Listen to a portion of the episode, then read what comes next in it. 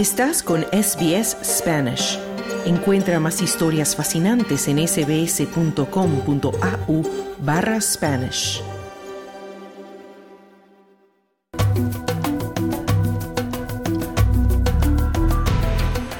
Líderes comunitarios y religiosos de orígenes cultural y lingüísticamente diversos están en el centro de un nuevo programa de capacitación destinado a poner fin a la violencia doméstica, unos delitos cuyas principales víctimas son mujeres y niños. El Gobierno federal acaba de anunciar que va a proporcionar 3 millones de dólares de financiación para un programa que tendrá como objetivo comprender mejor los indicadores de los casos de violencia doméstica y cómo responder a las señales para brindar una ayuda efectiva. Camilo Montoya Yepes nos preparó este informe que comienza con un anuncio. Violence against women starts with disrespect. The excuses we make allow it to grow. Violence against women. Let's stop it at the start. La violencia contra las mujeres comienza con la falta de respeto. Las excusas que damos permiten que crezca. Violencia contra las mujeres. Detengámosla desde el principio. Durante años, anuncios como ese han estado enviando un mensaje importante, pero como lo explica la ministra federal de Servicios Sociales, Amanda Richworth, hay preocupaciones de que el mensaje no esté llegando a todos. Las mujeres de orígenes cultural y lingüísticamente diversos tienen más probabilidades de experimentar algún tipo de violencia doméstica o sexual. Por lo tanto, está claro que necesitamos apoyar mejor a estas mujeres para que accedan a la ayuda. También sabemos que existen barreras para que estas mujeres accedan a la ayuda. Podría ser desconfianza en el gobierno, vergüenza o, de hecho, una barrera lingüística. El gobierno federal ha prometido 3 millones de dólares para un nuevo programa de capacitación después de que la ministra se reuniera con líderes comunitarios y religiosos en el oeste de Sydney.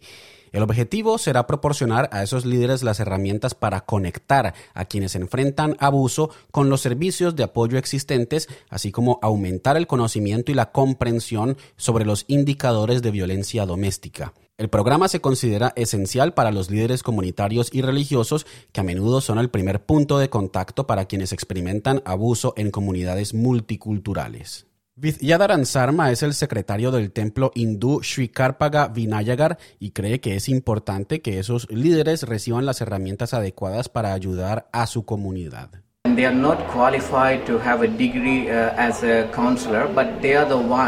No están calificados para tener un título como consejeros, pero son quienes hablan con los miembros de la familia, escuchan sus quejas y hablan sobre sus problemas familiares. Son como médicos. Cuando van al médico, hablan sobre sus problemas personales. Además de sus problemas de salud física, dicen, mi hijo no está estudiando, está saliendo de fiesta. Vendrán y hablarán con el sacerdote y sentirán que su carga ha sido reducida. En promedio en Australia una mujer es asesinada por su antigua o actual pareja cada semana, mientras que dos de cada cinco mujeres han experimentado violencia desde los 15 años. En 2022 los gobiernos federal, estatales y territoriales se comprometieron a poner fin a la violencia contra las mujeres y los niños en una generación como parte de una estrategia nacional de 10 años. La cofundadora de la Alianza de Mujeres Multiculturales, la profesora Supriya Singh, dice que cambiar esas estadísticas requerirá apoyo desde la base, porque actualmente es difícil encontrar financiamiento. What you have is a few organizations very heavily funded. Lo que tiene son algunas organizaciones muy financiadas y muchos pequeños servicios culturalmente sensibles que en realidad están luchando por financiamiento para mantener sus oficinas. Algunos de ellos han tenido que cerrar incluso cuando estaban proporcionando servicios muy necesarios. Very highly needed services. Pero la ministra Richworth dice que está segura de que esta iniciativa es diferente. Whoever is successful in uh, uh, rolling out this training will need to demonstrate the ability. Quien tenga éxito en implementar esta formación deberá demostrar la capacidad de trabajar con organizaciones locales sobre el terreno y contar con la red de personas que necesitamos alcanzar. Por supuesto, queremos llegar a los líderes religiosos y comunitarios a los que tanta gente acude en busca de consejo. Eso podría ser consejería sobre relaciones, crianza de los hijos o simplemente para recibir consuelo. Por lo tanto, asociarse con organizaciones locales para esta formación es muy importante. Por lo tanto, con muchos refugios para víctimas de violencia doméstica llenos en todo el país, la profesora Singh está pidiendo una inversión continua para abordar una de las mayores crisis nacionales. You know, healing takes a long time. Empowerment takes a long time. Sabes que la curación toma mucho tiempo. El empoderamiento también toma mucho tiempo. Y la financiación es a corto plazo y episódica. Así que necesitamos tener una coincidencia allí. Se vuelve aún peor cuando la organización que ofrece esta curación no está bien financiada. Para profundizar sobre el tema, estamos en comunicación con la psicóloga clínica peruana Fabiola Bedón, quien lleva más de 20 años trabajando con Victim Services New South Wales, el servicio público y gubernamental a las víctimas de delitos en Nueva Gales del Sur. Fabiola, muchas gracias por aceptar la invitación y bienvenida a SBS Audio Australia en español. Es un gusto estar aquí, Camila. Bueno, teniendo en cuenta tu amplia experiencia en salud mental y en la atención de personas víctimas de diferentes delitos, incluida la violencia doméstica, me gustaría empezar preguntándote cuáles son los diferentes servicios a los que tienen acceso las personas que están siendo víctimas de este crimen. Eh, generalmente aquí en Australia lo más efectivo es primero ir al doctor, al médico de cabecera, o sea, al GP, que significa el, General Practitioner, ¿no? Entonces, cuando una persona ha sufrido, por ejemplo, eh, está deprimida, está ansiosa, tiene que ir y hablar con su con su doctor y contarle qué es lo que pasa. Y este doctor sabe muy bien cuáles son los servicios en el área donde esta persona vive dónde hay refugios, cuáles son los números telefónicos más efectivos y más rápidos para que la persona pueda escapar de una situación de violencia eh, intrafamiliar. Sabe muy bien cuáles son los procedimientos que tiene que seguir para proteger a esta persona y le puede dar toda la información, ¿no? El GP sería el primer eh, contacto. A veces pasa de que en, la, en el área donde esa persona vive no hay un GP de habla hispana, ¿no? O a veces pasa, y en, en muchos de los casos que yo he visto, de que la persona viene acompañada por el agresor y el GP que no conoce, que no está tan al tanto de cómo es la cultura, puede pasar, esto puede pasar desapercibido, ¿no? Claro, y es ahí donde también pueden entrar a jugar un papel muy importante personas que en muchos casos son también ese primer punto de contacto o de apoyo, que son los líderes comunitarios y religiosos de cada cultura, de cada comunidad étnica. Ese es precisamente el programa que está implementando el gobierno federal para capacitarlos.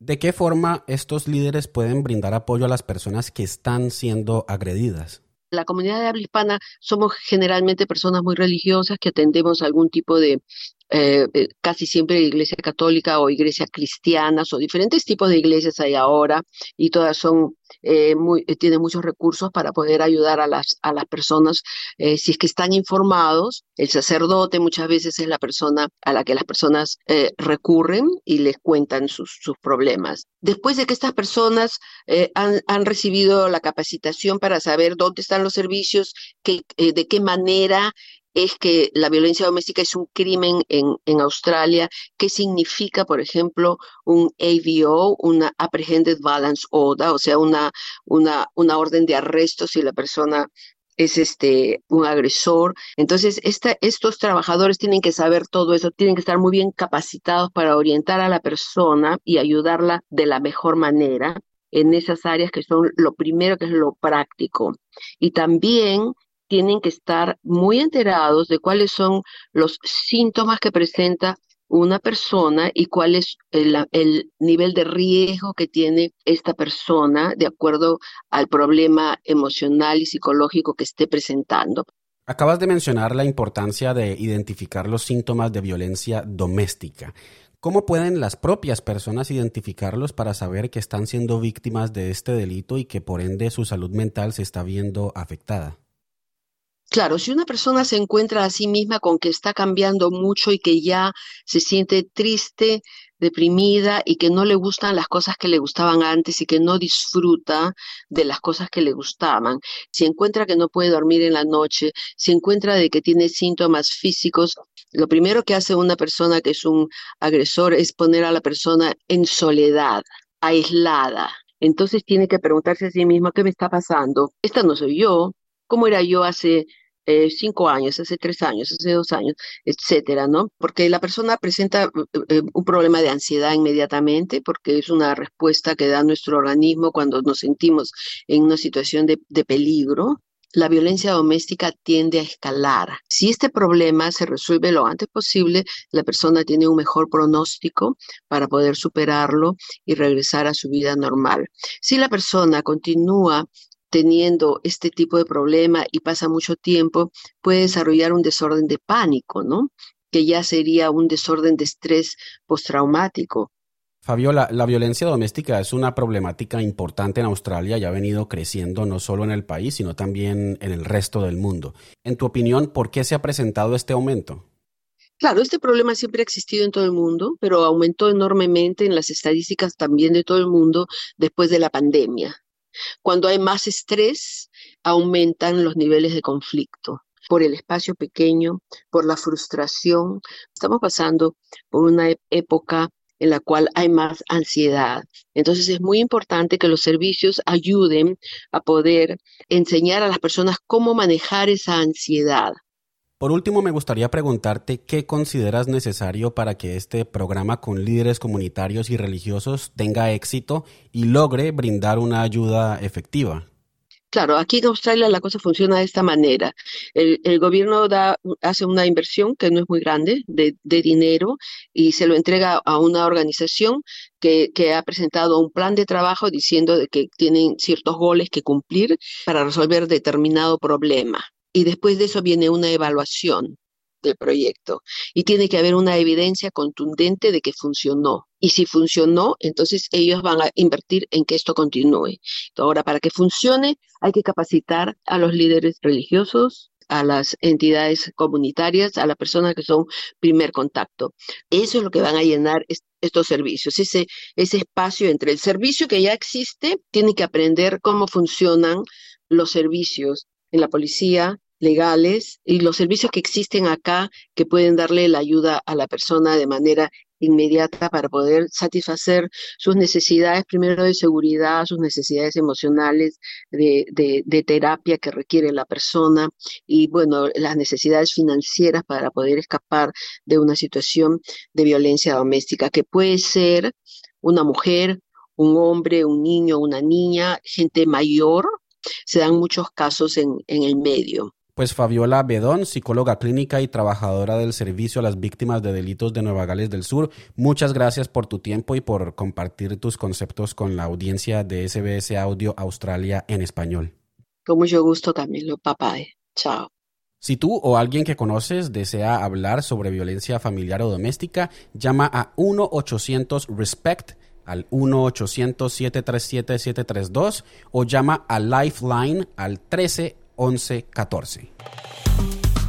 Dale un like, comparte, comenta. Sigue a SBS Spanish en Facebook.